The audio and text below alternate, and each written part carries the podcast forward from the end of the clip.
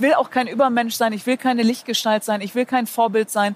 Ich möchte gerne mir morgens mit offenen Augen, müden, aber offenen Augen in den Spiegel, ins Gesicht gucken können und sagen, du bist einigermaßen anständig und du bemühst dich bei all deinen Fehlern, bei all deinen Abgründen, aber irgendwie Kopf hoch, nicht die Hände. Es geht jetzt um was und es ist nicht die Zeit, irgendwie sich zurückzulehnen. Willkommen im Hotel Matze, dem Interview-Podcast von Mit Vergnügen.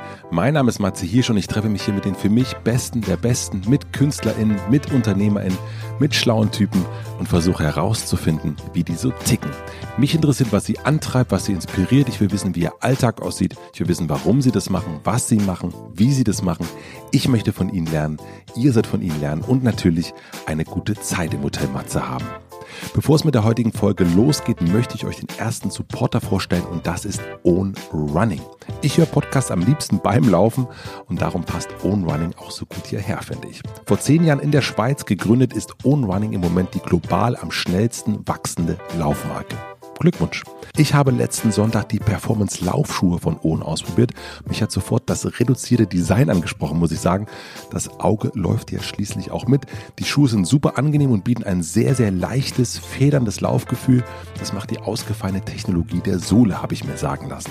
Ich finde, es spricht absolut nichts dagegen, diese bequemen Schuhe den ganzen Tag lang zu tragen, denn die Kollektion von Ohn umfasst Performance-Laufschuhe für die Straße, das Gelände sowie für den urbanen Alltag. Ich finde, Ihr solltet das mal ausprobieren. Und das Schöne ist, On Running bietet allen Hotelmatze-HörerInnen einen exklusiven Testmonat an. 30 Tage lang darf man damit die Schuhe oder Bekleidung zum Laufen, Rennen oder auch Reisen tragen, bevor man sich entscheidet, ob man sie behalten möchte oder nicht. Und so funktioniert's. Geht einfach auf die Webseite on-running.com slash Hotelmatze. On schreibt man übrigens O und N wählt dann einfach ein Lieblingsschuh oder ein Kleidungsstück, welches ihr dann 30 Tage lang testen möchtet. Ich möchte meine Laufschuhe auf jeden Fall behalten. Vielen herzlichen Dank an Own Running und nun zu meinem heutigen Gast. Mein heutiger Gast ist die Moderatorin Dunja Hayali. Sie ist im Morgenmagazin, im Sportstudio und in ihrer eigenen Sendung Dunja Hayali zu sehen. Ich nehme sie allerdings viel, viel mehr im Internet wahr, wenn sie sich engagiert, wenn sie zuhört, wenn sie debattiert, wenn sie streitet, wenn sie Haltung zeigt. In ihrem aktuellen Buch Heimatland beschreibt sie, wie es ist, wenn man in der eigenen Heimat fremdgemacht wird und gibt darin Antworten auf die Frage, wie wir zusammenleben sollten. Dunja ist eine perfekte Symbiose aus Moderatorin und Aktivistin, die innerhalb von zwei Jahren die Goldene Kamera und das Bundesverdienstkreuz verliehen bekommen hat. Zudem ist sie eine der wichtigsten Identifikationen und Symbolfiguren für Deutsche mit Migrationsvordergrund. Ich habe Dunja live auf dem Female Future Force Day in Berlin interviewt. Wir sprechen über die aktuellen Vorfälle in Halle am Anfang. Wie hat sie darauf reagiert und wie bildet sie sich generell ihre Meinung. Ich habe sie gefragt, ob sie verstehen kann, dass es einem auch mal zu viel wird mit all den schlechten Nachrichten und dass man auch mal sagt, nee, ich möchte das nicht mehr sehen. Sie hält ein Plädoyer dafür, ein anständiges, aber auch engagiertes Leben zu führen. Sie sagt, wenn man sich bewegt, kann man was bewegen. Wir sprechen über ihre eigenen Vorteile, über Telefonate mit Hatern und einem wertvollen Ratschlag, den sie vor Jahren von einer alten, weisen Frau bekommen hat. Dunja hat mich und das Publikum in Berlin sehr, sehr stark bewegt. Am Ende gab es Standing Ovations. Es war wirklich ganz, ganz toll, ganz, ganz herzlich. Ich bin froh, dass ich diese tolle, tolle Frau kennenlernen durfte. Schade, wir hatten nur eine Stunde Zeit, aber ich bin mir sicher, dass wir irgendwann nochmal miteinander sprechen werden. Ich wünsche euch viel Vergnügen im Hotel Matze mit Dunja Hayali. Ich bin echt ein bisschen neben der Spur, entschuldige mich jetzt schon, weil ich äh, seit acht Tagen jeden Tag so vier, fünf Stunden erst aus meinem Buch lese, erzähle, lese, erzähle und dann gehe ich in die Diskussion mit dem Publikum und meistens ist es eins und bis ich dann im Bett bin, ist drei und am nächsten Morgen geht es um neun oder um zehn schon wieder weiter. Deswegen bin ich gerade echt, aber ich bin total beseelt, weil das ganz viel Spaß macht und tolles Feedback und super Fragen und tolle Dialoge. Aber jetzt quatsche ich schon wieder. Fang, du, ich wollte dich tatsächlich fragen. Ich quatsche jetzt eine Stunde durch, dann kannst du mir nicht eine einzige Frage stellen. Jetzt. Alles live. Ich wollte dich tatsächlich nämlich als allererstes fragen. Das ist so, ich, ich, ich muss mich, ich, das ist echt ein bisschen crazy. Ich wollte dich nämlich als erstes fragen, wie es ja? dir eigentlich geht. Und immer wenn man mich das fragt, und das ist mir auch oft bei der Lesung passiert, ich äh, sage dann immer, wer mir jetzt schon eine Frage stellen will, bevor ich überhaupt lese, mhm. weil wenn man eine Frage im Kopf hat, so bin ich, ich kann mich dann auf nichts konzentrieren, ich muss diese Frage erstmal loswerden. Und in Hamburg habe ich dann äh, eine junge Frau, die hat auch ihre Hand sie hätte eine Frage, ich gesagt, komm auf die Bühne und dann sagt sie auch, und wie geht's Ihnen? Und ich war erst mal eine Minute total platt, dass jemand ernsthaft, mit einem ernsthaften Interesse, mit einem Blick auch in die Augen fragt, wie geht's dir und ein wirkliches Interesse an der Antwort hat. Und ich musste wirklich darüber nachdenken und ich weiß es gar nicht. Ich bin im Moment, ich bin auf jeden Fall nicht unglücklich. Ich bin, äh, es ist, ach, ich, ich beklag mich nicht. Aber ich mache mir Sorgen, sagen wir es mal so. Ich, Aber nicht um mich. Um, um, äh, ich, ich war diese Woche in Österreich im Urlaub. Darf ich hier überhaupt so sitzen? Ja, komm, wir können so sitzen, wie wir wollen. Ne? ich darf gar nichts mehr. Ich bin unter ständiger Beobachtung. Alle haben irgendwelche Erwartungen. Alle deuteln immer an mir rum. Deswegen ich so, ziehe noch die Socken hoch, schimpft die Schwester, ziehe die Hose hoch. So, jetzt sitzt alles. Jetzt sitzt alles. Jetzt sitzt alles. Nein, ich war diese Woche in Österreich und habe, äh, wenn ich in Urlaub bin, dann bin ich eigentlich ausgeschaltet. Also ich bin, guck dann nicht groß, was in der Welt so passiert und habe dann natürlich gestern Abend mitbekommen, dass Halle passiert ist. Und sofort, wenn Halle passiert oder was in dieser Richtung, geht es auch sofort gefühlt, äh, taucht dein Name auf. Ähm, und ich frage mich, habe mich sofort gefragt, wie geht's dir in so einer Woche, wo du eben auf Lesereise bist, wo dann Halle passiert, bei dir auf Twitter geguckt, äh, äh sofort äh, Diskussion mit Sharak Shapira. Wie, wie überlebst du das? Für mich war Halle, so traurig das klingen mag, leider keine Überraschung. Ich finde es wirklich verwunderlich, dass ähm, nicht nur Politiker, sondern auch andere gesellschaftliche Gruppen in diesem Land so tun, als wäre das irgendwie vom Himmel gefallen. Ich weiß nicht, ob alle den NSU vergessen haben, äh, den erschreckenden und abartigen Mord an Walter Lübcke.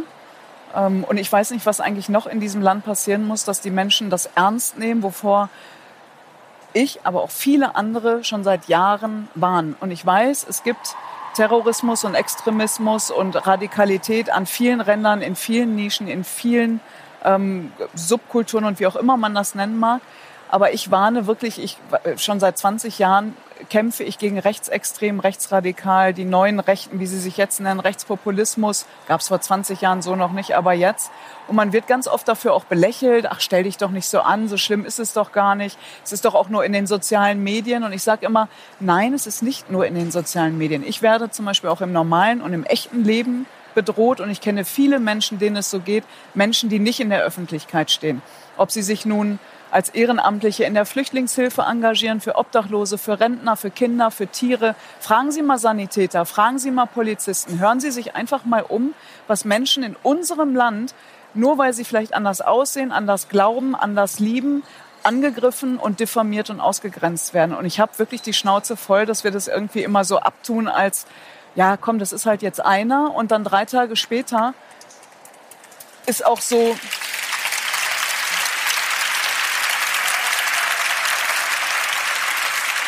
die, diese, es ist kein Alarmzeichen. Also wenn ich das noch, wenn ich dann, dann, da muss ich mich wirklich sehr zusammenreißen. Und ich würde mir einfach wünschen, dass wir zum einen auch wir Medien nicht immer gleich, also wie lange hält so eine Empörungswelle und so ein Trommeln und jetzt wacht alle auf und wir müssen wachsam sein. Wie lange hält das an? Irgendwie einen Tag, dann passiert nämlich schon irgendwie das nächste und dann haben, in einer Woche ist Halle schon wieder vergessen. So, und das finde ich total dramatisch, weil man darf das nicht vergessen. Man darf die Menschen nicht alleine lassen, man darf die Menschen, die ausgegrenzt werden, nicht alleine lassen.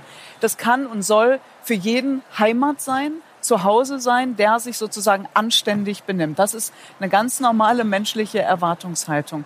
Und ich würde mir wünschen, dass mehr Menschen endlich aufstehen, Gesicht zeigen, sich einmischen, die Hand reichen den Menschen, die, die ausgegrenzt und diffamiert werden. Und das passiert übrigens nicht nur Menschen mit Migrationsvordergrund, das passiert an allen Ecken und Enden. Und ich würde mir einfach nur wünschen, wir sind ein tolles, wir sind aber auch ein reiches Land, äh, was viel zu geben hat.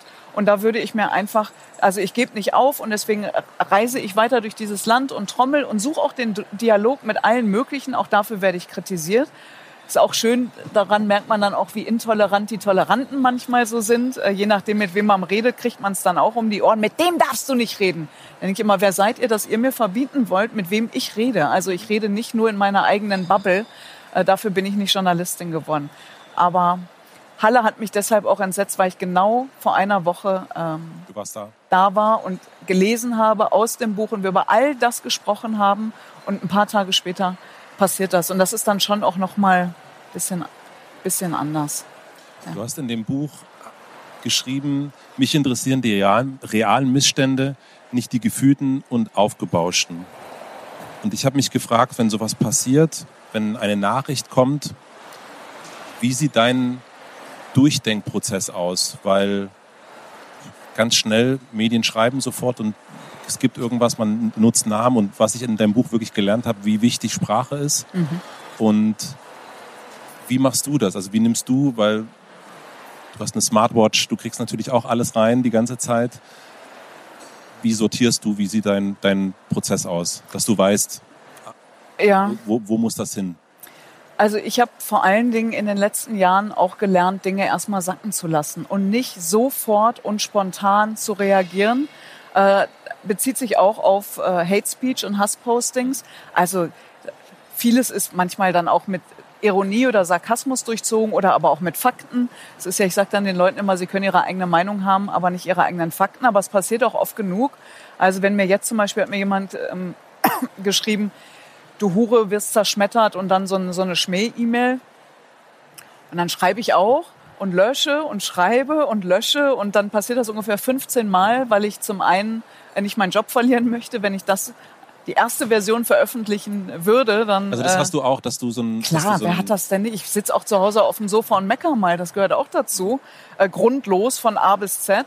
Und ich finde übrigens auch ganz viele Menschen doof. Der Unterschied ist nur, ich gehe nicht hin und sag's ihnen oder schreib's ihnen, weil ich nicht genau wüsste, warum. Ich habe genug zu tun mit meinem eigenen Leben. Ich kann, also ich sehe da, es ist für mich überhaupt nicht sinnhaft. Aber bei so einem Prozess ist es dann einfach so, dass ich erstmal in mich reinhorche, was macht das mit mir? Ähm, ich versuche journalistisch natürlich nahe zu kommen, aber das ist eben das Thema, für das ich äh, seit Jahren, wie gesagt, aufstehe und Gesicht zeige gegen Rechtsextremismus. Und deswegen muss man oder darf man eben nicht diesem ersten Impuls verfallen. Und das habe ich auch in diesem Kommentar über Halle auch an, an Teilen der Medien kritisiert weil ich gesagt habe, wir, wir wissen gar nichts, wir machen sofort Sondersendungen, dann sitzen da irgendwelche Psychologen, die schon in das Hirn des Täters gucken, obwohl wir über den nichts wissen, gar nichts. Und wenn wir es aber nicht machen, sagen ganz viele, oh, Lügenpresse, Lückenpresse, guck mal, die wollen irgendwas verheimlichen und vertuschen. Und ich sage, nein, wir müssen aber mal recherchieren. Und es geht ja um Erkenntnisgewinn, es geht irgendwie um, um Information. Und da geht es nicht um die Gefühlslage in allererster Linie. Und die kann man aber in einem Kommentar niederschreiben und das habe ich versucht. Und das kann man auch gut finden und schlecht finden, kann man auch kritisieren. Da hat jeder, glaube ich, auch einen anderen, anderen Zugang. Aber wenn man wie ich und wie, wie gesagt, andere auch äh, genau davon betroffen sind, von Diskriminierung, von Rassismus, von Antisemitismus, Xenophobie, Menschenfeindlichkeit, äh, Islamfeindlichkeit, Homophobie, was auch immer, dann kann man es vielleicht ein bisschen besser verstehen. Nur wenn jeder mal in sich geht, jeder ist schon mal diskriminiert worden der Dicke in der Schule, der nicht gewählt wurde, der, der jemand anderen liebt, der, der vielleicht tätowiert ist, Brillenträger, Rothaarige. Mir schreiben Menschen querbeet aus dieser Gesellschaft, von finanzstark bis finanzschwach, ähm, von dick und dünn, Land und Stadt, jung und alt. Und fast jeder hat, hat, und wenn man sich das mal vor Augen führt, dann muss einem doch der einfachste Spruch, muss einem doch sozusagen permanent hier irgendwie rumhämmern, nämlich behandle jeden so, wie du auch selbst behandelt werden möchtest. Und wenn man sich daran so ein bisschen orientiert, dann würde es, glaube ich, mit dem Zusammenleben und dem Zusammensein auch besser funktionieren. Glaube ich.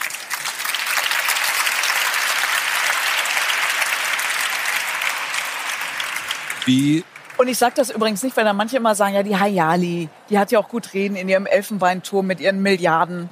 Ja, ich. Ja, also ich wohne am Görlitzer Park. Das ist der Park, wie die meisten wissen, wir haben mehr Drogendealer als Bäume, aber ähm, und meine Lebenssituation ist völlig normal. Du hast schon sehr viel Schmuck. Nein. Und immer, tatsächlich immer den gleichen. Ich glaube, seit 15 Jahren, ich, tau, ich bin totaler, total spießig und konservativ. Mir ist das alles zu anstrengend. Ich, das ist mir auch nicht so wichtig. Aber Anstand hat überhaupt nichts mit Geld zu tun. Das ist hier, hier und ein bisschen da. Und das ist, das kostet nichts. Mal Danke, Bitte, Entschuldigung, Verzeihung. Können Sie vielleicht Respekt vor älteren Menschen haben? So, das ist. Und ich sage das auf den Lesungen dann, ja, was können wir denn jetzt tun? Wir können ja nicht alle die Welt retten. Nee, können wir nicht. Ähm, und nicht jeder kann Greta Thunberg sein. Das ist ein Lucky Punch. Aber wenn man sich bewegt, kann man was bewegen. Das sieht man an dieser jungen Frau. Und ich finde wirklich der Umgang miteinander, ich bin so viel auf Reisen und man wird auch so ein bisschen wund, weil ich lege sehr viel Wert auf diese alteingesessene, gute alte Kinderstube. Und das macht was mit einem, wenn man nie ein Danke oder ein... Fragen Sie mal in der, an der ich habe eine Stamm-Supermarktkassiererin. Fragen Sie mal jemanden, der acht Stunden an der Kasse sitzt oder der Bus fährt oder ein Sanitäter oder ein Lehrer. Mein Gott, meine Nichten sind Lehrerinnen, was die mir erzählen, unfassbar, was das mit einem macht, wenn du nicht einmal ein freundliches Lächeln bekommst. Und ich glaube, dass das, es mag naiv klingen, aber im Kleinen verändert das. Es gibt dieses schöne Bild, der, der Hund, der in so einen Spiegelraum geht und der fletscht die Zähne, dann fletscht alle die Zähne, klar, weil der sich im Spiegel sieht. Aber wenn er in diesen gleichen Raum reingeht und lächelt, dann lächeln ihn alle an und das macht, ich finde, mit mir macht es total was. Und das würde ich mir auch wünschen, dass wir da einfach ein bisschen wieder freundlicher, empathischer miteinander umgehen. Ich glaube wirklich, dass man damit im Kleinen ein bisschen was verändern kann. Ich das freut mich. Ja, ne? Ja, wirklich. Ich möchte trotzdem noch mal ein bisschen nerdig nachfragen. Ähm, bei Halle oder bei was auch immer, ja. was passiert, bleiben. Wie überprüfst du die Fakten? Bei mir geht es ganz oft so, jetzt auch, ob das jetzt Klimakrise ist, ob das Halle ist. Man liest Medien und es gibt Momente, wo ich dann einfach auch ehrlich nicht mehr weiß, also ich weiß es dann einfach nicht. Und ich merke ja, mir, mir fehlt da das Wissen. Mir fehlt, die eine Zeitung schreibt das, die andere das. Hier kommt die Nachricht, der andere sagt, nee, das stimmt gar nicht. Und mir fällt es dann manchmal schwer, wirklich zu wissen, was ist eigentlich die Wahrheit. Und, und manchmal geht es mir dann auch so, dass ich dann denke, mir wird das alles zu viel, ich mache jetzt aus. Und dann gibt es ja. Momente, wo ich dann äh, auch mal ein halbes Jahr komplett News-Entzug mache sogar. Und wo ich dann gar nicht, wo ich da einfach so, ich, ist, ähm, wow. Ja, Kannst du dir wahrscheinlich gar nicht vorstellen. Aber was, wo, Meine Schwester wäre glücklich, aber ja. Woher bekommst du die Informationen, die dir sagen, okay, das hilft mir in der Wahrheitsfindung? Also welche oftmals News sind das ja welche nicht. Nachrichten? Also oftmals ist es ja so, es gibt äh, nicht immer die eine Wahrheit. Das kommt ja auch auf die Perspektive an. Es gibt, kann, ich kann im Recht sein, das heißt aber noch lange nicht, dass du im Unrecht bist. Ich sage ganz oft, auch wenn es um den Dialog geht, es gibt eben nicht nur schwarz-weiß, entweder oder. Es gibt auch Grautöne, es gibt auch was dazwischen. Und äh, man muss auch versuchen, in so Gespräche mit einem leeren Koffer reinzugehen, so anstrengend das ist. Ich finde es dann, da gibt's immer eine Grenze. Es gibt, es ist ja vom, vom, vor allen Dingen vom äußersten rechten Rand, die immer sagen, wir haben keine Meinungsfreiheit und schreien aber gleichzeitig jede andere Meinung in Grund und Boden. Und dann denke ich immer, okay, hier ja. funktioniert was nicht. Wie beschaffe ich mir Informationen? Also erstens kann ich bei mir in der Redaktion anrufen, ich kann Korrespondenten anrufen, ich lese aber verschiedene Zeitungen und sagen wir mal die Fakten zur Halle die gibt's ja dann. Aber die Einordnung ist das Schwierige im ja. Grunde. Also das ein bisschen der Erkenntnisgewinn, wie ist der zu dem geworden? Und vor allen Dingen auch, das finde ich politisch das Interessanteste, was leiten wir jetzt daraus ab? Das ist aber gar nicht meine Aufgabe, das beobachte ich. Es ist dann meine Aufgabe, wenn ich über das gesellschaftliche Phänomen von, von Rechtsradikalismus oder dem Erstarken der neuen Rechten nachdenke, nicht nur über Deutschland, sondern Europa. Wir sind ja hier nicht auf einer einsamen Scholle. Und wenn ich mir dann irgendwie die Welt angucke, mit dem 45. der irgendwie mehr twittert als alles andere macht und noch andere Staatschefs, wo man irgendwie einen Herzinfarkt kriegt. Ähm, das ist sozusagen mein Zugang zur Information und kann immer nur an alle appellieren, wenn Sie einen Artikel lesen, der, den Sie super finden, fragen Sie sich selbst, warum Sie den super finden, weil der womöglich genau das widerspiegelt, was Sie sowieso denken, glauben oder hoffen. Und in der Regel gucken Sie nur nach, wenn Sie einen Artikel lesen, der nicht genau das bestätigt, was Sie irgendwie lesen wollen. Seien Sie aber auch kritisch mit den Medien und mit dem Medienfeed, was Sie, ähm, was Sie lesen, was eben die eigene Bubble bestätigt. Und so kann man sich eigentlich ganz gut durch die Medienwelt bewegen. Und es gibt ja mittlerweile Rückwärtsrecherche bei Überschriften, Rückwärtsrecherche bei Bildern. Das ist mühsam. Und ja, ich würde immer noch sagen, vertrauen Sie dem öffentlich-rechtlichen Rundfunk. Ähm, ich nicht nur, weil ich da arbeite, aber sicherlich auch, weil ich weiß, wie wir arbeiten. Und eins ist klar, auch uns passieren Fehler. Und äh, die sind schrecklich und die sollten nicht passieren. Und derjenige, der den Fehler macht, ärgert sich am allermeisten darüber. Aber manchmal ist es auch deshalb, Und das ist keine Entschuldigung, sondern eher eine Erklärung, weil wir in dieser Geschwindigkeitsspirale irgendwie auch manchmal denken, oh Gott, okay, haben wir jetzt genug recherchiert? Ja, haben wir, komm, wir machen's. Aber das darf eigentlich nur, ich weiß, wir können das Rad nicht zurückdrehen, aber das ist eigentlich nicht guter Journalismus. Und wer sich auf Facebook als Nachrichtenzeitung verlässt oder aber nur glaubt, anhand von Schlagzeilen zu wissen, zu glauben, was in dem Artikel steht, der ist auch ehrlicherweise verloren. Ich habe letztens mal über mich gelesen, Hayali Doppelpunkt Baby News. Dann saß und? ich da und dachte, okay, ich klick da jetzt nicht. Ja, habe ich auch gedacht. Ich habe gedacht, ich klicke da jetzt drauf, ich will wissen, wer der Vater ist und ob ich eigentlich das Babyzimmer schon einrichten muss oder ob ich noch Zeit habe. Die Farbe kenne ich, glaube ich. Ja. Und dann habe ich irgendwann natürlich drauf gedrückt und da stand dann nur bla bla bla und ganz unten stand, ich könnte mir vorstellen, eigene Kinder zu haben. Also anhand dieses Pille-Palle-Beispiels will ich nur sagen, es gibt oft Schlagzeilen, die irgendwas suggerieren, die aber dann nicht, ich will gar nicht sagen, nicht ganz der Wahrheit entsprechen, aber so halb nicht der Wahrheit entsprechen. Und welche Medien würdest du mir empfehlen, soll oh. ich konsumieren? Da bin ich die, also hier, also was soll ich sagen? Naja, aber, ich, äh, nein, aber ich war eine Woche in Österreich, weiß es dann nicht. Und äh, du, du, wir treffen uns und du sagst, ich sage, Dunja, was soll ich lesen dazu? Naja, ich mache das, ich habe zum Beispiel eine App, die heißt äh, Simply, glaube ich. Da habe ich immer unter einem Artikel, also ein Thema. Wie heißt die? Ich glaube Simply. Ich gucke jetzt gleich ja. nochmal. Und da habe ich da, aber da gibt's mehrere mittlerweile. Ähm, da habe ich zum Beispiel Halle und dann kriege ich zehn Reiter mit verschiedenen Artikeln. Also die Taz, die FAZ, die Welt, die ich habe keine Ahnung was.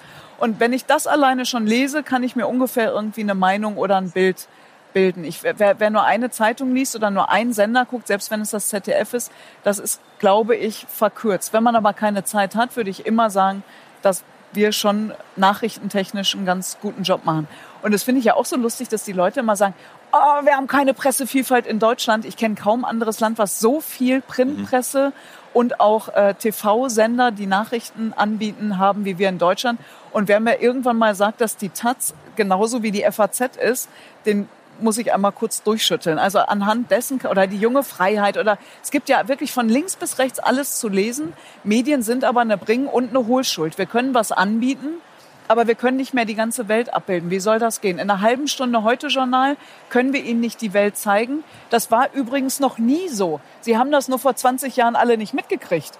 Wir übrigens auch nicht, weil wir die Informationen auch viel zu spät oder irgendwie gar nicht bekommen haben. Heute können Sie dem Sack Reis in China live beim Umfallen zugucken, wenn Sie es denn unbedingt wollen. Ähm, und damit sieht man einfach, was ja medial möglich ist. Dafür gibt es das Internet, was ich großartig finde, weil das für mich eigentlich die logische Weiterentwicklung der Demokratie ist. Mhm. Aber so wie wir es leider in Teilen nutzen, ist es eher, äh, sind es eher asoziale Medien und ein Moloch. Aber gut, das. Du wolltest die App nach? Ich gucke nach. Aber du kannst mir eine Frage stellen. Ich kann ja, bin ja eine Frau. Ich kann zwei Dinge gleichzeitig. Das kann ich wiederum nicht. Ich kann so. nicht gleichzeitig auf dein Handy gucken. Zum Beispiel. Simply. Ja, okay, ja. Ah, da sehe ich. Mhm. Siehst du? Und wenn du hoch, äh, ja klar. Kann jetzt niemand anders sehen, aber das ist. ist, ist Ach so. Sieht, sieht sehr gut aus. So, und wenn ich jetzt da drauf drücke, drücke dann siehst du hier zwölf Quellen. Und ah, ja. dann kann ich mir genau angucken, welche Quelle oder welche Quellen ich lesen möchte. Und kannst du nachvollziehen, dass, was ich ja schon erzählte, dass es Menschen wie mich gibt, die dann sagen, boah, das wird mir gerade alles zu viel? Klar. Also ich habe da, also das, ja, ich, also ich kann auch verstehen, dass viele sich überfordert fühlen. Ich mich übrigens auch, wenn ich an so Begriffe denke wie Digitalisierung, Globalisierung, künstliche Intelligenz, Migration, Asyl, äh, Klimageschichten und was es alles gibt. Das sind ja alles so Monsterworte. Was bedeuten die? Was bedeuten die für mich? Was bedeuten die für mein Leben, für mein Umfeld, für meine Arbeit, für meine Zukunft, was ist für die jetzt Kinder, wichtig? für den Hund? Mhm. Was, also was heißt das genau? Wie sehr muss ich mich verändern? Wann muss ich mich einschränken? Der Unterschied aber zu den sogenannten besorgten Bürger, und das ist auch ein Begriff, der nicht mehr zulässig ist, finde ich, weil hinter diesem Begriff formieren sich immer mehr Rassisten. Also ich nehme die Sorgen und Ängste der Menschen ernst. Sie haben alle Sorgen und Ängste, ich übrigens auch. Reden Sie mit mir über Pflege und Bildung, dann hänge ich hier gleich aber unter der Decke und flippe sofort aus und springe im Achteck. Ähm, der Unterschied ist aber, ich werde nicht zum Arschloch und ich werde nicht zum Menschenfeind und ich spiele nicht Arm gegen Ärmer aus oder nehme Menschen in Sippenhaft oder diffamiere oder grenze aus. Und das ist das, was passiert, weil sie dann sagen, ja, aber hier ist doch alles, nee, ja, dann, das ist schlimm, muss die Politik auch besser regeln, besser erklären, uns alle besser mitnehmen, weniger quatschen, mehr machen, bin ich sofort dabei. Aber deswegen gehe ich nicht rum und reiß irgendeiner jungen Frau, die ein Kopftuch trägt, das Kopftuch vom, vom Kopf. Oder dem, dem Juden irgendwie die Kipper. Oder was weiß ich, weil irgendjemand eine andere Hautfarbe hat, fange ich nicht an, den in Brand zu stecken. Also ehrlich, das, das ist, und das meine ich mit, und da werde ich echt sauer langsam, das muss aufhören. Und da müsst, das wird nicht ganz aufhören, aber wir müssen aufstehen und Gesicht zeigen und endlich auch als Gesellschaft sagen, nein, bis hierher und nicht weiter. Diese Diskursverschiebung nach rechts ist schon schlimm genug. Und was wir zum Teil an Verfassungsfeindlichkeit, Demokratiefeindlichkeit und Menschenfeindlichkeit in diesem Land erleben. Ich hätte das noch vor Jahren wirklich, vielleicht war ich zu naiv, in der Form nicht für möglich gehalten. Und ja, es gibt Egal, mach weiter, sonst, sonst komme ich in gleich in Teufelsküche. Jetzt haben wir ähm, jetzt haben wir Samstag und nächste Woche Freitag gibt es ganz viele Demonstrationen in Berlin. Stellen wir uns das mal vor. Das hast du ja auch gerne mit deiner Schwester gespielt. Äh, stellen wir uns das mal vor. Du bist aber gut informiert. Meine Schwester hasst es. Stell dir mal vor, dann flippt die dann. Stell dir dann mal vor, es gibt schon. ganz, ganz viele Demonstrationen, wo ich, wo wir jetzt hingehen könnten. Zu welchem Thema würdest du hingehen? Es geht auch nur eine einzige Demo. Oh, Stellen wir uns das mal vor, liebe Schwester. ich glaube? Menschlichkeit. Ja, aber für. Ich will immer nicht so viel gegen Sachen Genau, sein. also für, stimmt. für für Menschlichkeit. Ich will aber wir werden die Welt auch nicht mit Hashtags und Demos retten, sondern wir müssen uns an die eigene Nase fassen. Das ist toll, das ist ein wichtiges Zeichen und ein wichtiges, wichtiges Signal, dass man sieht, okay, man ist nicht allein und ja, wir sind mehr, aber wir sind nicht laut, wir sind nicht da, wir sind nicht präsent, wir sind nicht in den sozialen Medien da, das gehört auch mit, es rutscht auch alles nach rechts. Und da, das ist toll, aber es, es braucht einfach mehr. Und es fängt im Kleinen an. Hingucken, selber ein gutes Vorbild sein, sich vielleicht in der Kommune, vielleicht auch junge Leute müssen in die Politik gehen zum Beispiel. Ich werbe, ich könnte es nicht, weil ich, ich habe mit Parteien nichts am Hut, aber wenn wir, wenn wir nicht auch aufhören, Politiker-Bashing und Parteien-Bashing zu betreiben, werden wir keinen Nachwuchs bekommen, die sich politisch engagieren. Und Menschen können sich gerne irgendwie bei Fridays for Future oder anderen Gruppierungen, ich finde das super, mir sind auch junge Jugendliche echt lieber als meckernde Erwachsene, die irgendwie ihr eigenes Leben nicht auf die Kette kriegen und permanent die Eigenverantwortung an Politik und Staat abdelegieren und weiter delegieren, wo ich auch denke, bei euch ist auch irgendwas in der Erziehung schiefgelaufen. Aber nochmal, besser noch in die Politik gehen, wirklich, weil da kann man Dinge verändern. Wenn ich mir den Bundestag zum Beispiel angucke, der ist so homogen, also was die Altersstruktur anbelangt, was die Berufe anbelangt, äh, Menschen mit Migrationsvordergrund, Menschen mit Behinderungen, Homosexuelle und was, es muss alles da rein. Wir, wir sind ja das, wir sind das Volk, aber das Volk sitzt nicht unbedingt so abgebildet im Bundestag. Und deswegen nochmal der Appell, engagieren Sie sich vielleicht auch, wenn Sie denn eine haben, in irgendeiner Partei. Also das würdest du statt auf eine Demo zu gehen am Nein, Freitag nicht statt. und Nee, nicht statt. Man kann mehrere Dinge machen. Jeder muss aber auch wissen, wo die eigene Schmerzgrenze und die eigene Kraftkapazität ist. Nein, man kann ja beides machen. Ich kann doch auf eine Demo gehen. Ich mache ja auch tausend Sachen gleichzeitig. Also man muss nur gucken, dass man sich nicht verzettelt, dass man irgendwann selber hinten rüberfällt äh, vor Müdigkeit oder Erschöpfung. Aber auch hier, der Kopf braucht ja mal einen Leerlauf, auch um sich selbst zu hinterfragen. Stehe ich überhaupt noch richtig? Habe ich irgendwie wirklich alle Perspektiven bedacht? Ähm, äh, haben sich die Dinge verändert? Habe ich mich verändert? Hat, hat sich unsere Gesellschaft verändert? Äh, Habe ich gerade die Weisheit mit Löffeln gefressen? Oder bin ich irgendwie wieder in der Lage, auch andere Sichtweisen zuzulassen? Das passiert natürlich, wenn man in so einem Dauermodus wie in so einem Hamsterrad ist. Nein, aber man kann natürlich auf die Straße gehen, man kann sich in den sozialen Medien engagieren, man kann aber auch versuchen, äh, in die Politik reinzugehen. So, das war jetzt mein Werbeblock. Ja, wir machen jetzt auch eine klitzekleine Werbeunterbrechung. Ich möchte euch den zweiten Supporter dieser Folge vorstellen.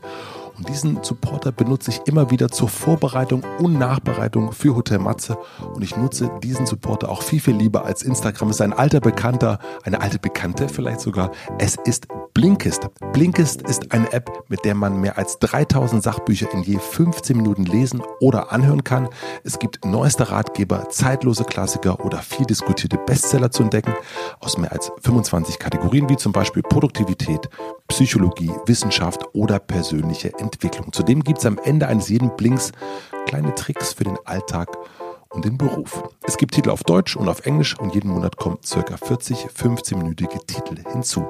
In der letzten Folge hat mir Christian Kroll von Ecose den Autoren Peter Wohleben empfohlen und seinen Bestseller Das geheime Band zwischen Mensch und Natur habe ich gerade auf Blinkist gelesen. Macht das doch auch. Im Moment gibt es eine Aktion exklusiv für Hotel Matze HörerInnen. Auf blinkist.de slash Matze erhaltet ihr 25% Rabatt auf das Jahresabo Blinkist Premium. Blinkist schreibt man übrigens b-l-i-n-k-i-s-t.de slash Matze, M-A-T-Z-E. Da gibt es den Rabatt. Vielen herzlichen Dank an Blinkist und nun zurück zur Folge. Wann hast du oder zu welchem Thema hast du zuletzt deine Meinung geändert? Äh, das ist eine gute Frage. Ich bin auf jeden Fall noch sensibilisierter, als ich es eh schon war, in Sachen ähm, Umwelt und, und Klima. Ich esse seit 20 Jahren kein Fleisch. Ich äh, mache tausend Dinge irgendwie.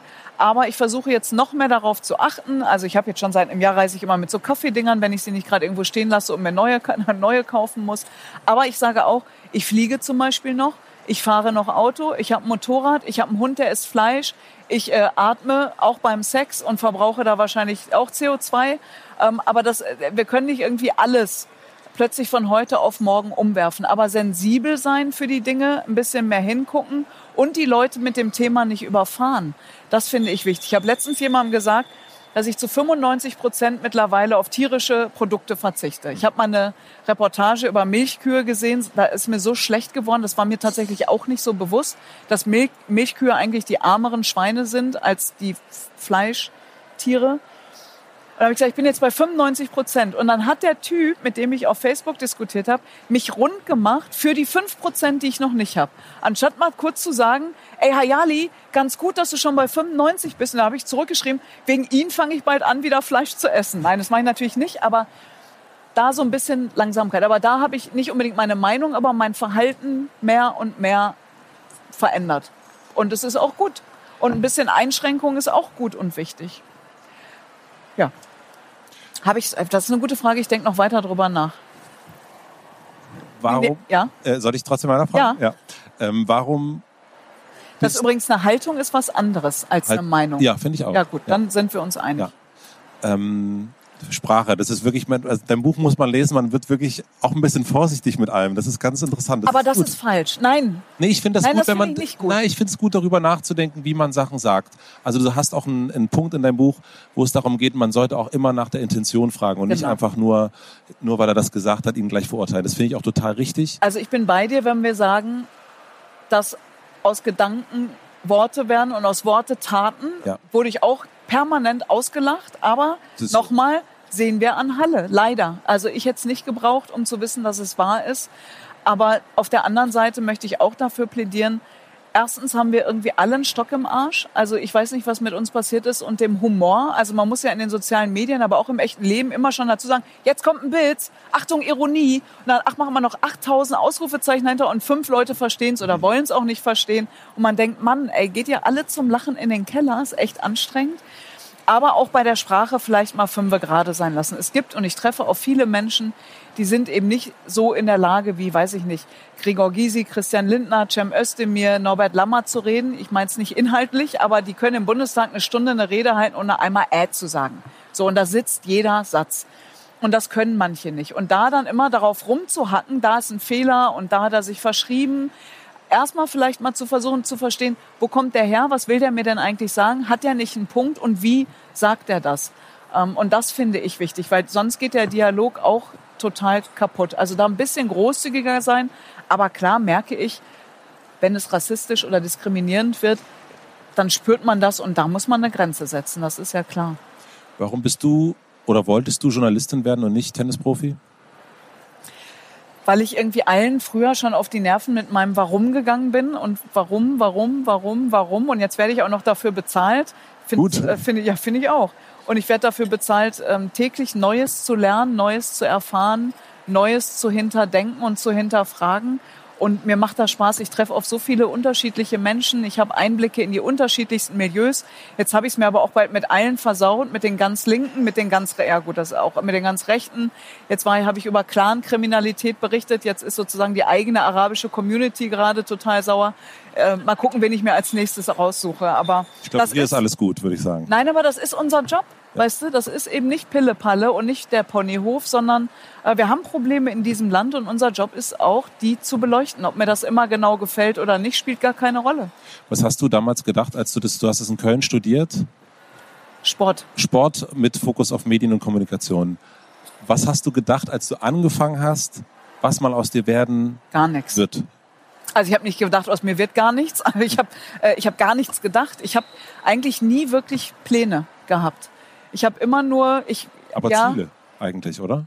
Ich wollte Journalistin werden und ich habe bei einer ganz kleinen Klitsche in Köln, ich habe studiert und dann Volontariat gemacht und die, das war auch keine Ausbildung, das war Ausbeutung, aber im besten Sinne. Ich habe gelernt zu schneiden, zu drehen, zu alles selber zu machen und wir waren damals zu viert, drei Jungs und ich. Wir waren eine kleine Sportredaktion und ich habe damit so viel, äh, so viel mitgenommen einfach im Guten, logischerweise auch im, im Schlechten, also im Sport als Frau, das war vor 20 Jahren echt, alter Schwede, ey. ähm, ganz schön anstrengend. Warum? Und naja, weil da nicht nur die Sportler erstmal nicht stehen geblieben sind, sondern auch die Kollegen irgendwie gedacht haben, was will denn die Frau hier oder so, die hat ja keine Ahnung, man musste sich so ein bisschen doppelt beweisen. Aber das sind auch alte Kamellen. Ähm, und deswegen, ich war da eigentlich ganz glücklich. Wären die nicht pleite gegangen, wäre ich vielleicht gar nicht beim, bei der Deutschen Welle und dann beim ZDF gelandet. Ich habe darüber nie wirklich nachgedacht. Auch als Klaus damals bei mir auf der Mailbox war, Kleber, mhm. der rief mich abends an. Ich hatte aber das Telefon aus äh, weil ich geschlafen habe, weil ich Nachtschicht bei der Deutschen Welle hatte und höre dann diese Mailbox-Nachricht, hier ist Klaus Kleber, können Sie mich mal zurückrufen? Hier ist meine Handynummer und meine Privatnummer. Und ich dachte so, welcher meiner Freunde ist denn so bescheuert und verarscht mich denn? Derartig. Und dann habe ich gar nicht zurückgerufen und war dann in der Welle und habe das einer Kollegin erzählt und die meinte, also vielleicht rufst du doch mal an. Und dann habe ich gesagt, also das ist doch Blödsinn. Dann habe ich angerufen, dann wirklich, hier ist Klaus Kleber. Und ich so, uh, okay. Und dann war ich am nächsten Tag da, hatte mein, mein sozusagen Vorstellungsgespräch, weiß ich noch, von dem Jackett, das musste ich mir leihen, ich besaß gar keins, weil da ist der Knopf abgefallen. Ich hatte irgendwie so eine, ähm, naja, eine Hose an, die man vielleicht auch nicht beim Bewerbungsgespräch anziehen würde. Definitiv. Aber es lief, äh, ja, das, äh, ja. Und, aber das lief alles äh, total gut und dann ging das plötzlich irgendwie sein, seinen Gang. Was glaubst du, warum hat er dich angerufen? Also was hat er in der fleißigen, das weiß er, weiß ich ja nicht, ob er das weiß, aber was hat er in dir gesehen? Was glaubst du? Also ich sage jetzt nicht alles dazu, aber äh, ein Grund war, und ich finde das ähm, total legitim, das auch so zu sagen, das ZDF hat damals erkannt, dass sie nicht unbedingt das Abbild dieser Gesellschaft sind, und zwar in der Sichtbarkeit von Menschen mit einer Migrationsgeschichte. Und ähm, deswegen gab es ein Casting, wo sehr viele Menschen wie ich, äh, Mitri war damals lustigerweise auch dabei, ich kann mich gar nicht daran erinnern, äh, einer meiner besten Freunde, außer es geht um Fußball oder wir spielen Doppelkopf. Äh, mit dem moderiere ich das Morgenmagazin zusammen und wir kriegen auch lustig, wir kriegen immer so Briefe. Gibt es keine echten Deutschen, die das MoMA moderieren können? Ähm, ja, gut. Aber das ist harmlos. Ähm, ja, und das war damals also eben Diversität war der Grund? Genau, die Diversität, aber natürlich brauchten wir auch ein bisschen Wissen und Können. Also die haben jetzt nicht gesagt, wer, wer, hat irgendwie eine Migrationsgeschichte, wir nehmen sie, sondern die Qualifikation war genauso wichtig. Aber sie haben eben wirklich dahin geguckt und haben gesagt, wir müssen uns ein bisschen verändern und öffnen. Und ich fand es damals super. Und wir sind ähm, damit auch offen und ehrlich umgegangen. Manche haben das kritisiert. Und da habe ich gesagt, na ja, also wir sind jetzt nicht beim offenen Kanal. Die nehmen jetzt auch nicht jeden Dulek, der da irgendwie her... Ach so, Dulek ist aus dem Pott. Ähm, mhm also irgendein Spacken oder mhm. also keine Ahnung. Nimm dich jetzt auch nicht jede Hayali. Eine Pfeife, ja so, genau. Ja. Und so ist es dann irgendwie dazu gekommen. Krass, ist jetzt auch zwölf Jahre her. Und das war mein erster Moment übrigens, als ich im Heute-Journal saß, wo mir bewusst wurde, dass ich eine Minderheit bin. Ähm, er hat's dir auch dass gesagt ich dann eine vorher, Migrationsgeschichte, ne? dass das plötzlich eine Rolle spielt, weil das fand 32 Jahre in meinem Leben nicht wirklich statt. Dein Vater hat es dir mal gesagt, ne? An der, an der, du hast an der das Ampel. Buch wirklich gelesen? Ja, klar. Und ich habe es nicht nur behauptet. Ähm, aber wann hast du es dann, also ich meine, du warst dann im Fernsehen und er hat dir vorher auch gesagt, ähm, ich, ich was, äh, sei vorbereitet, da wird einiges auf dich zukommen. Du bist für einige eine Herausforderung. Eigentlich ganz schön, ne? das stimmt. War schon für meinen Papa eine Herausforderung. Da habe ich aber streiten gelernt. Das war super. Wir, da waren, wir waren wirklich bei zwei Sturköpfe, die jeden Tag fast aneinander gerasselt dein Vater? sind. Mein Papa und ich. Mhm. Klaus und ich eher nicht. Aber ähm, da, da, das, man lernt halt Reibung auszuhalten, Widerspruch. Mhm. Das ist ja, das fehlt uns ja in, unseren, in, in, unserer Streitkultur, die ja auch so abhanden kommt. Man kann doch eine andere Meinung haben im demokratischen Spektrum. Stell dir mal vor, wären alles äh, hier Borussia Mönchengladbach-Fans, das wäre auch ein bisschen langweilig. Oder wir würden alle. Ich würde mal sagen, da sind relativ wenig Fußballfans hier im Raum. Warum? Danke. Also Meinungsvielfalt ist doch großartig, mhm. äh, finde ich. Und wie sind wir da jetzt hingekommen? Über deinen Vater, über so, über, über Klaus. Widerspruch, genau. Widerspruch, Reibung, ähm, das zu ertragen, das, das können viele nicht mehr, was ich total schade finde. Wir können doch we agree to disagree. Also finde ich, ist eigentlich ein ganz, also außer es geht ans Eingemachte, ne, an Menschenfeindlichkeit, dann ist das natürlich nicht so. Und Klaus, genau, der hat mir das damals gesagt. Und Wann was, hast du es zum ersten Mal gemerkt, dass er recht ja, 2,7. Also als ich das erste Mal im Heute-Journal saß, das war schon eine ordentliche... Weil sofort Leute dazu kommentiert haben. 2,7, ja, ging schon kommentieren? Ja, ging und? schon kommentieren, ja, aber da, damals wurde auch noch eifrig geschrieben. Und da gab es aber auch diese Sachen, gibt's keine Deutsche und was soll denn das? Und die soll zurückgehen, wo sie herkommt. Aber das war alles harmlos. Seit 2015 äh, da ging nochmal ging noch mal was. Da, da, ja, da war Luft, sehr viel Luft nach oben. Ich weiß nicht, ich denke aber jeden Tag auch so, jetzt habe ich, glaube ich, alles gelesen und alles gehört, was man so einer Frau irgendwie an den Kopf werfen kann. Aber die Leute sind kreativ in ihrem Hass. Das muss man ihnen lassen. Ja. Du hast von deinem Vater gelernt oder mit deinem Vater gelernt, wie man streitet. Du hast auch mal in einem Interview gesagt, dass du von Klaus Kleber sehr viel gelernt hast, aber du hast nicht gesagt, was. Was hast du von ihm gelernt? Ich bleib dabei, ich sag das nicht.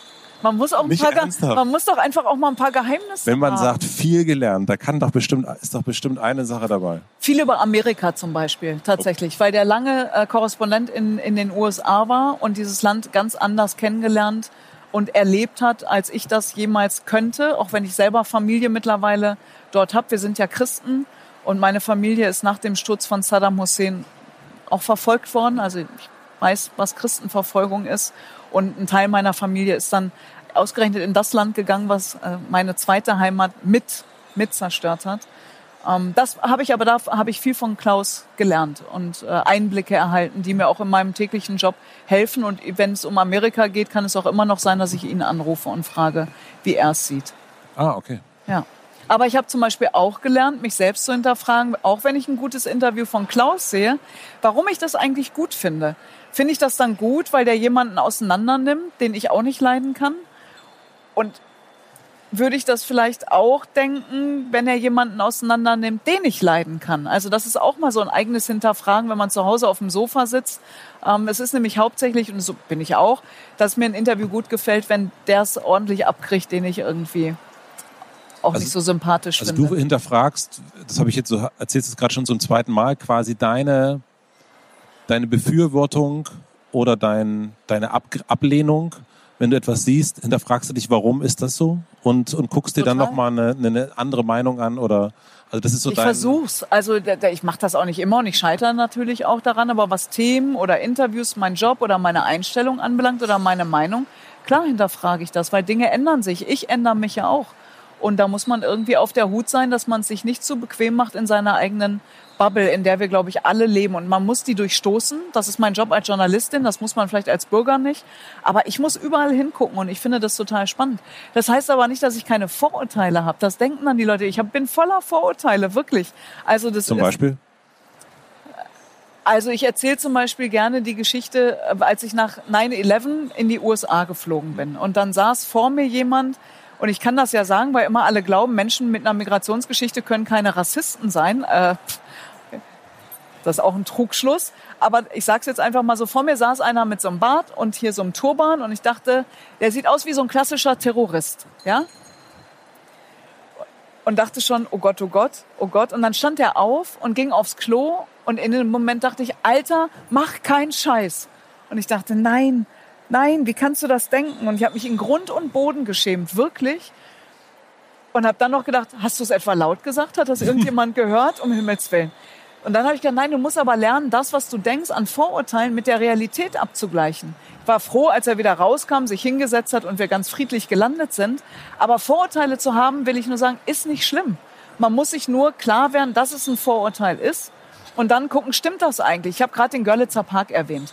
Mit also, den Drogenverkäufern, ja. So, da sind hauptsächlich Menschen mit einer dunklen Hautfarbe, die Drogen verkaufen. Das ist meine Lebenswelt und auch meine Lebenserfahrung. Und wenn ich jemanden sehe, den ich nicht kenne, ich kenne die ja fast alle, weil die immer pss, pss, willst du was kaufen? Dann sage ich immer, nein, ich will nichts kaufen.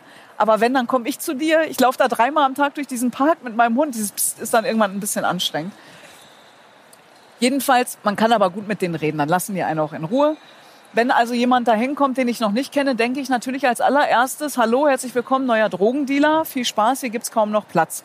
Und dann sehe ich aber, wie der vielleicht zu seiner Familie geht oder auch seinem Hund hinterherläuft oder keine Ahnung, einen Kaffee trinken geht und ganz normal wie du und ich einfach durch den Park spazieren geht. Das heißt, in dem Moment würdest du halt nicht twittern, und sagen, ah, wieder ein neuer, sondern du würdest. Das würde ich sowieso nicht machen, ja. aber in der Regel warte ich dann vielleicht erstmal ab und gucke, ob ich was hier, dieser, der Quatsch in meinem Kopf, ob der sich überhaupt bestätigt oder nicht. Und das finde ich, so gehe ich mit, mit den Dingen um. Und es macht auch Spaß, weil man ganz oft völlig falsch liegt. Und man sollte auch aufhören, den Leuten, ich hatte meine Lesung, da saß eine Frau in der ersten Reihe, die hat immer den Kopf geschüttelt. Und ich dachte, oh Gott, oh Gott, wenn die Lesung vorbei ist, dann kommt die rüber und das wird nicht gut enden. Und neben ihr saß eine junge Frau und legte auch immer so ganz beruhigend die Hand auf ihr Knie. Und ich dachte, das beruhigt mich allerdings überhaupt nicht. Und dann stand aber die Frau auf und kam nach der Lesung und hat wirklich gezittert am Körper, hat mir ganz tolle Dinge gesagt. Die junge Frau war ihre Tochter und hat mir erklärt, das war ihrer Mutter so wichtig. Und auch da habe ich gedacht, man, während der Lesung, man guckt ja auch immer dahin, wo diejenige den Kopf schüttelt und nicht zu allen anderen, die da so sitzen. Man sieht immer das Negative, immer, und das war gar nicht negativ.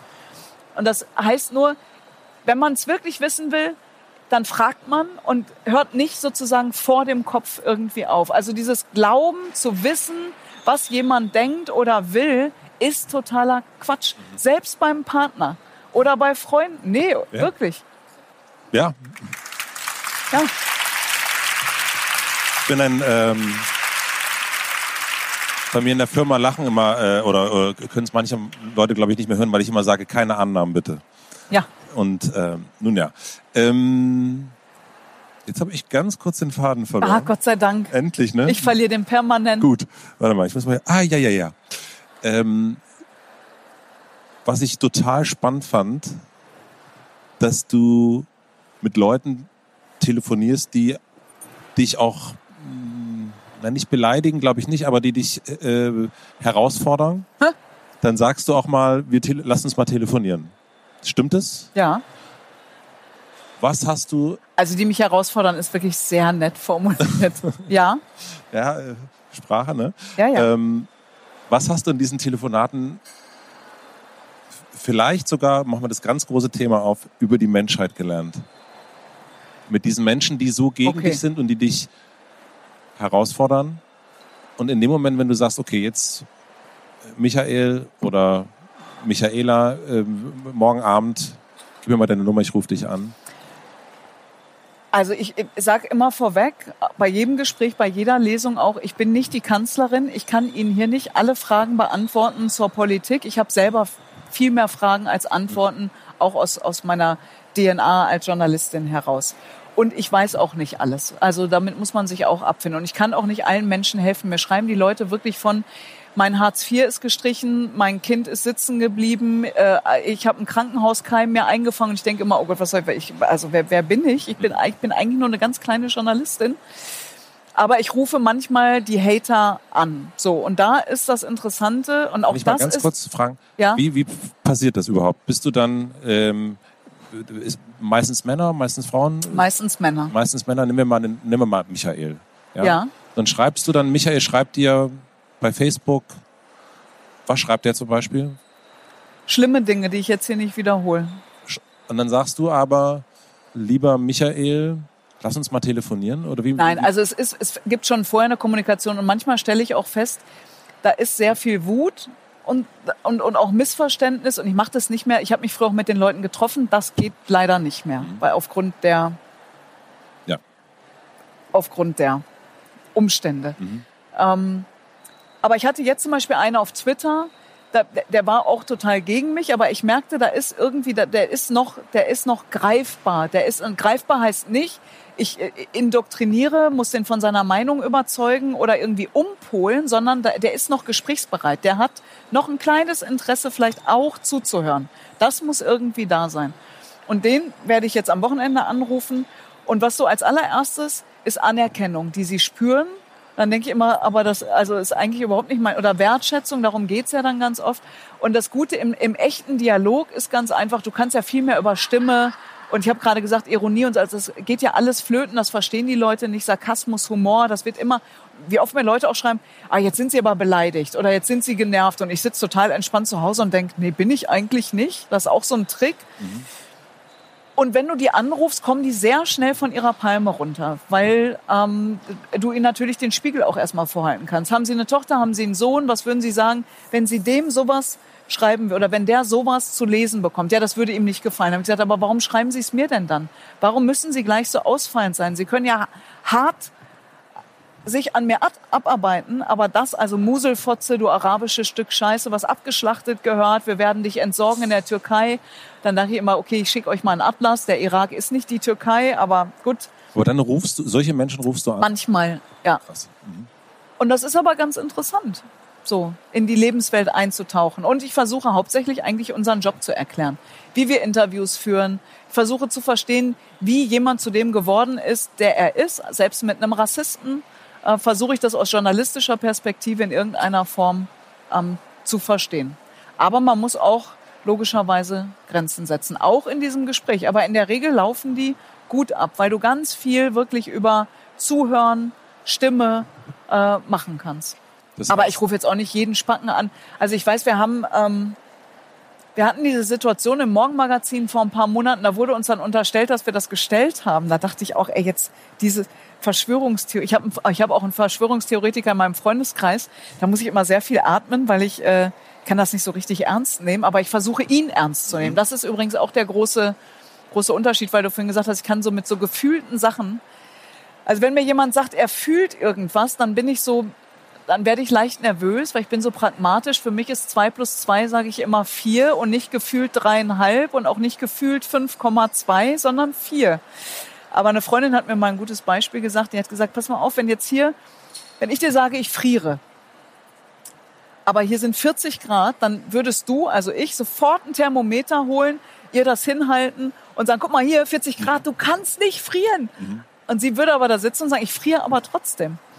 Und ich kann immer mit Beispielen gut umgehen. Also ich nehme dieses Frieren nicht so richtig ernst, aber ich nehme den Menschen ernst. So, jetzt habe ich auch den roten Faden verloren. Wie sind wir da wieder hingekommen? Naja, ich wollte eigentlich wissen, was du von den Menschen gelernt hast, so. mit denen du telefonierst. Also was du vielleicht auch wirklich über die ich habe das große ja. Menschheit gelernt. Nee, aber den Perspektivwechsel, wirklich. Weil es ist schon wichtig zu wissen, wie man selber lebt. Also wir Journalisten, niemand, meine Meinung, wenn Ihnen mal ein Journalist sagt, äh, er sei objektiv, rennen Sie weg. Wir, wir, das geht gar nicht, weil wir sind alle sozialisiert, wir haben alle eine Prägung, wir haben alle auch eine Meinung, manche von uns haben eine Haltung. Und unser Job ist es, sich aus dieser äh, Subjektivität herauszulösen, ganz nah an die Objektivität heranzukommen und natürlich unparteilich und unparteiisch und fair zu sein. Was ich in diesen Gesprächen gelernt habe, ist, dass jemand die Situation völlig anders einschätzen kann, auch zum Klima zum Beispiel oder zur Migration, weil er vielleicht eine andere Geschichte hat, weil er von, von, von wo ganz anders auf diese Geschichte guckt als ich. Jemand, der auf einem Land lebt, führt ein völlig anderes Leben als ich hier in Berlin. Und diese, diese Wahrheiten und Realitäten wahrzunehmen, also auch in der Klimadiskussion zum Beispiel, ich würde auch sagen, am besten, wir schaffen alle Autos ab. Geht aber nicht, weil unser öffentlicher Nahverkehr oder auch Fernverkehr noch gar nicht dazu in der Lage ist. Was sollen wir also einem Pendler zum Beispiel sagen? Das ist mir auch dann gekommen. Jemand, der zwei Stunden täglich zur Arbeit fährt, der macht das auch nicht aus Jux und Dollerei. Und dem kann man jetzt auch nicht sagen, bitte fahr mal Fahrrad oder kündige doch und such doch irgendwie bei dir im Dorf einen Job. Also da einfach ein bisschen mehr Rücksicht zu nehmen, aus welcher Lebenswelt kommt jemand. Aber wie gesagt, es gibt eben Grenzen ähm, so wie ich es letztens bei einem Neonazi-Festival wieder erleben musste, als es um den Holocaust geht. Und da muss man dann einfach sagen, so Leute bis hierher und auch nicht weiter. Kannst du gut verzeihen? Ja. Oh, jetzt werden aber. wir aber persönlich, ne? Ich kann nicht so gut vergessen. Aber ich kann, wenn sich ernsthaft jemand entschuldigt, dann ist das für mich tatsächlich erstmal auch erledigt. Das finde ich ist auch wichtig. Wir haben, also mir ist es auch gekommen, weil ich finde, wir haben keine Fehlerkultur. Wenn bei uns jemand einen Fehler macht im Beruf, ähm, auch wir Medien sind daran in Teilen schuld. Wenn Politiker mal eingestehen sollte, dass er sich irgendwie geirrt hat, dann wird, wird er die nächsten drei Monate immer wieder auf diesen Fehler hingewiesen. Da wünschte ich mir auch ein bisschen mehr, dass man sagt, hey, das ist super, dass du zu deinem Fehler stehst, dass du das selber eingeräumt hast. Daran sieht man, du bist nicht beratungsresistent, du bist offen, äh, offen für andere Lebenswelten, für andere Geschichten, für Dinge, die vielleicht auch passieren. Das, das würde ich mir wünschen. Aber vergessen, das ist, äh, aber das, ich kann zwei Dinge kann ich nicht gut. Das eine wissen die Leute auch und deswegen kriegen sie mich da auch immer. Äh, mit Ungerechtigkeiten und Unterstellungen kann ich überhaupt nicht umgehen. Da habe ich immer den Impuls, ich muss das irgendwie nicht gerade rücken, sondern erklären, so wie es ist, so wie Shapira, den du gerade angesprochen hast, einfach auch was behauptet hat, was nicht stimmt. So und da, da, da, da war ich nicht mal, ich war nicht mal in der Redaktion, ich hatte damit gar nichts zu tun, aber das geht nicht. Da, da, da mische ich mich ein. Und das andere ist loslassen. Ich kann nicht so gut loslassen. Mhm. Aber man muss auch seine Fehler und Schwächen kennen. Also auf mich wirkst du ja sehr ausgeglichen und auch überlegt. Ach, wirklich? Ja, also, okay, du hast schon die Frage beantwortet. Weil manch, ich kenne das manchmal auch, dann denkt man... Ach, dann hören wir jetzt auf, besser kann es nicht werden. Du bist ja gelassen und dann denke ich, ich bin überhaupt nicht gelassen. Nee, ich bin, also pass mal auf, jetzt mal ganz im Ernst. Es, ich, äh, nein, äh, das ist auch ein wunderschönes Interview übrigens, aber ähm, nicht aber, sondern, also zurück zu der... ich gar nicht. Also ein Problem ist, ich bin eigentlich eher schüchtern und zurückhaltend. Und wenn, wenn, wenn du meine Freunde fragst, die sind eher, dass sie sagen, sag doch mal was. Weil ich bin so froh, wenn ich zu Hause bin und mich einfach mal fallen lassen kann, sein kann, wie ich bin. Ich muss ja, ich, das meinte ich gerade am Anfang, glaube ich, dieses Gesprächs, alles, was ich sage, was ich tue, wie ich gucke, wie ich, wie ich laufe, wie ich rieche, wie, ich habe, alles wird gedeutet. Alles. Und das ist so irre anstrengend, dass ich schon auch an der, ich bin zum Beispiel, bin total jähzornig und ungeduldig. Und ich kann, ich bin letztens fast an der Supermarktkasse mal. Faust. Oh ja.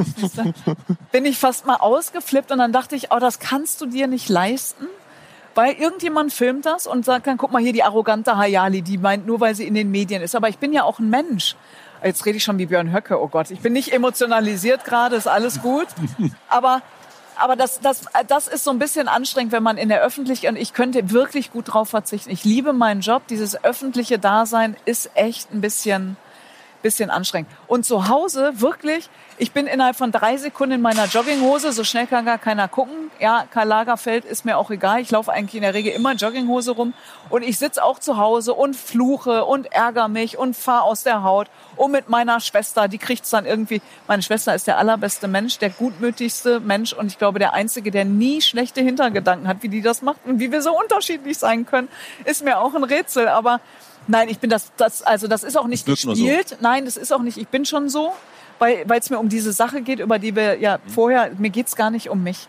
Wirklich. Ich habe, ich, mir hören Menschen zu, ich habe ein Buch geschrieben, ich, äh, aber ich möchte gerne, und das habe ich mir sozusagen auferlegen lassen von außen, das Sprachrohr für die Menschen sein in Teilen, die eben nicht gehört werden, die diskriminiert werden, die Scheiße erleben, denen es nicht gut geht. Und da, da, darauf will ich immer wieder aufmerksam machen. Und ich habe auch meine Abgründe und meine Frustmomente und auch, wo ich die Decke über den Kopf ziehe und sage, wisst ihr was? Äh, äh, ihr? Ihr äh, ins Knie, so und jetzt mache ich einfach mein Ding und so. Das, also das habe ich auch. Ich bin kein Über, ich will auch kein Übermensch sein. Ich will keine Lichtgestalt sein. Ich will kein Vorbild sein. Ich möchte gerne mir morgens mit offenen Augen, müden, aber offenen Augen in den Spiegel, ins Gesicht gucken können und sagen, du bist einigermaßen anständig und du bemühst dich bei all deinen Fehlern, bei all deinen Abgründen, aber irgendwie Kopf hoch, nicht die Hände. Es geht jetzt um was und es ist nicht die Zeit, irgendwie sich zurückzulehnen. Mir hat eine alte Frau mal vor Jahren gesagt, da habe ich beim ZDF gerade angefangen. Ähm, eine alte, weise Frau? Ja, mhm. wirklich. Ähm, wenn du mal richtig berühmt wirst, dann bilde dir nichts drauf ein. Sorg immer dafür, dass du Freunde und Familie hast, die dir auf den Kopf hauen, damit du schön auf dem Boden bleibst. Und setz dich für zwei, drei Dinge ein. Nicht für mehr. Gib nicht deinen Namen einfach her für irgendwas, auch wenn du es super findest, aber wenn du was machst, mach's richtig. Und hör auf, ich habe damals schon viel gejammert, dass ich so müde bin, hör auf zu jammern, denn du, wenn du später mal so alt sein wirst wie ich, wirst du nicht darüber nachdenken, wie oft du müde und erschöpft warst, sondern du wirst dich nur an all das zurückerinnern, was du in deinem Leben erlebt, gesehen, gerochen, ertanzt, erschmeckt, erfühlt hast und was weiß ich nicht was. Und das ist so ein schöner Satz, den trage ich immer mit mir. Wow.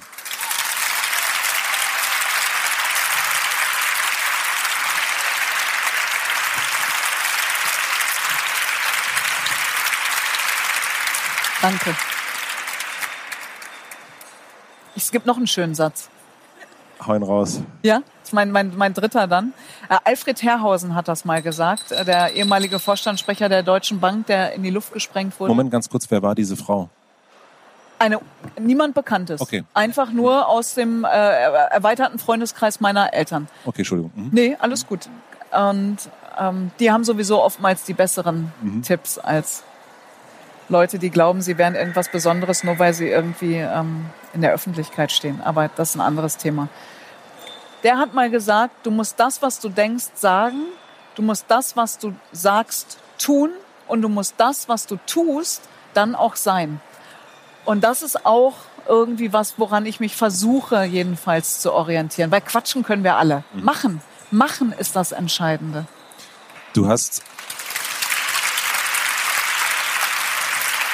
Wir, äh, uns wurde schon die Zeit gezeigt. Ich will noch zwei, äh, zwei Themen noch versuchen. Ja, ich, Ähm, ich versuche auch mal kürzer zu Nein, antworten. nein, nein. Das, ich, du hast mal gesagt, dass deine Vorbilder, du hast eigentlich, äh, du hast nur zwei Vorbilder, das sind deine Eltern und deine Schwester. Ja.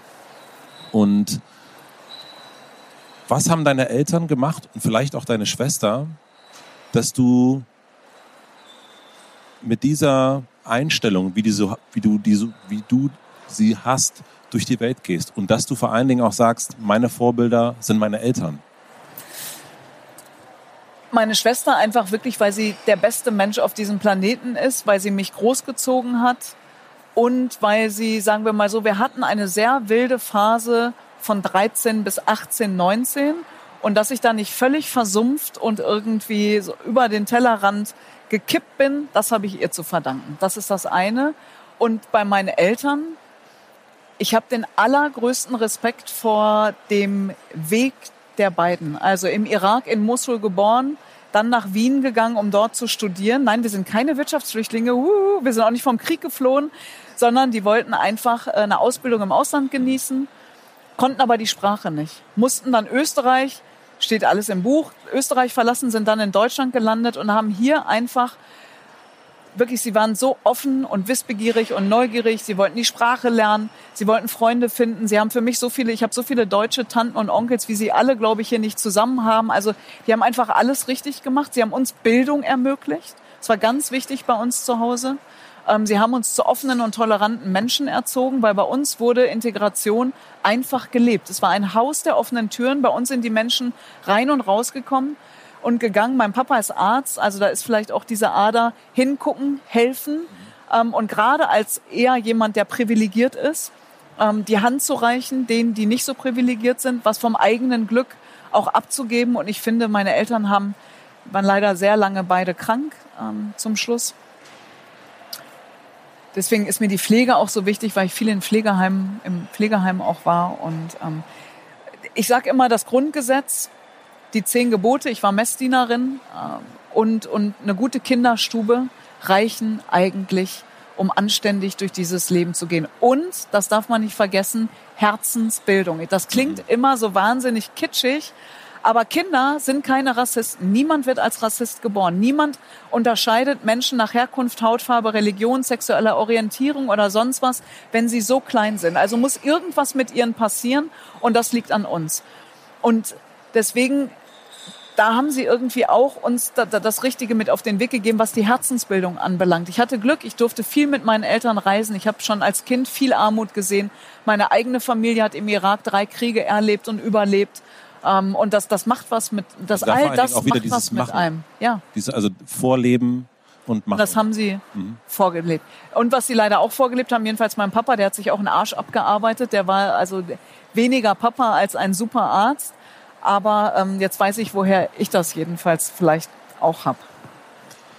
Ich habe leider nur noch eine Frage, weil wir runter müssen. Äh, das Gesicht wird schon verzogen. Macht ähm, nichts. Ich darf endlich auch zu Wilma, deswegen ich ähm, ja, also schnell, die, die endlich nach anderthalb Wochen zum Hund. Schnell die letzte Frage. Das ist immer die letzte Frage. Stell dir vor, ich habe eine riesige Plakatwand. Stell dir vor, du, ich habe dich schon. Ich habe dich schon so ein bisschen. Stell dir, ist aber toll, oder? Stell dir vor, es macht vor, total Spaß. Super. Stell dir mal vor. Das ist das Beste. Stell dir mal vor, ich wäre damals doch Tennisprofi geworden und ja, wäre alles anders. Denn ähm, ja, dann wärst du wahrscheinlich heute nicht hier. Nee, wer, aber wer weiß, wo ich wäre. Ja. Jetzt habe ich dich äh, wieder. Nee, wir stellen uns mal vor. Also wir stellen uns vor, also du stellst dir vor, dass ich eine große Plakatwand für dich habe am Alexanderplatz oder am Girlie, wie du willst. Und du kannst entscheiden, welcher Satz von dir dort für eine Woche für alle zu lesen sein wird. Welcher wäre das? Die Würde des Menschen ist unantastbar und nicht nur die des Deutschen.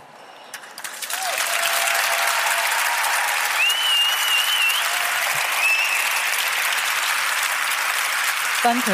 War ein schönes Interview. Wirklich. Danke. Vielen ich Dank. sagen, damit haben wir's. Dein Applaus Vielen Dank. auch. Danke. Danke. Wow.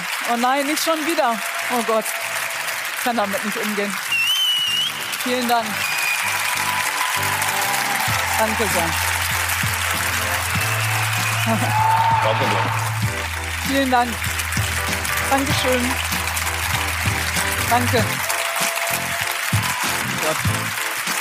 Oh. Ja.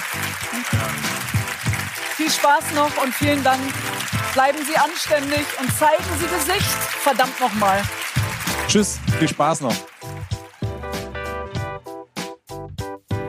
Vielen, vielen herzlichen Dank fürs Zuhören. Ich hoffe, dieses Gespräch hat euch genauso bewegt, wie es mich bewegt hat. Ich fand es absolut großartig. Es hat mir auch vor allen Dingen Spaß gemacht, das auf einer Bühne zu machen. Das war für mich auch noch ein bisschen ungewohnt und war eine kleine Übung für meine anstehende Live-Tour im November und Dezember. Es gibt noch ein paar Tickets für Leipzig und Frankfurt. Ich packe euch den Link einfach in die Shownotes. Ich kann euch versprechen, es sind großartige Gäste da.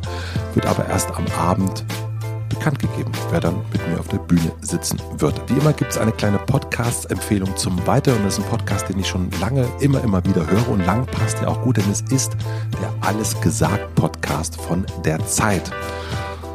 Und die haben Rezo interviewt und das Gespräch geht über acht Stunden. Genau, acht Stunden. Es ist ein Wahnsinnsgespräch. Es ist eine wunder, wundervolle Reise. Und ich dachte schon, mit Benjamin von Stuttgart-Barre kann man lange reden, aber mit Rezo kann man noch viel, viel länger reden. Hört euch diese Folge an. Es wird eine lange Nacht oder ein langer Tag, aber es lohnt sich auf jeden Fall. Ihr erfahrt alles über YouTube, über das Internet, über Politik, über junge Menschen, über alte Menschen. Es ist fantastisch. Vielen, vielen herzlichen Dank, bevor ich es vergesse, auch an Own Running nochmal und an Blinkes für den Support, an Jan Köppen für die Musik und an Anni Hofmann für die redaktionelle Unterstützung. So, gibt es noch was zu sagen? Nee, eigentlich nicht. Ich wünsche euch noch einen schönen Tag, eine gute Nacht. Schreibt mir gerne, wo ihr diesen Podcast gehört habt. Kauft euch unbedingt das Buch Heimatland von Dunja Ayali und wir hören uns hier wieder nächste Woche Mittwoch. Ich freue mich drauf. Bis dahin, euer Matze.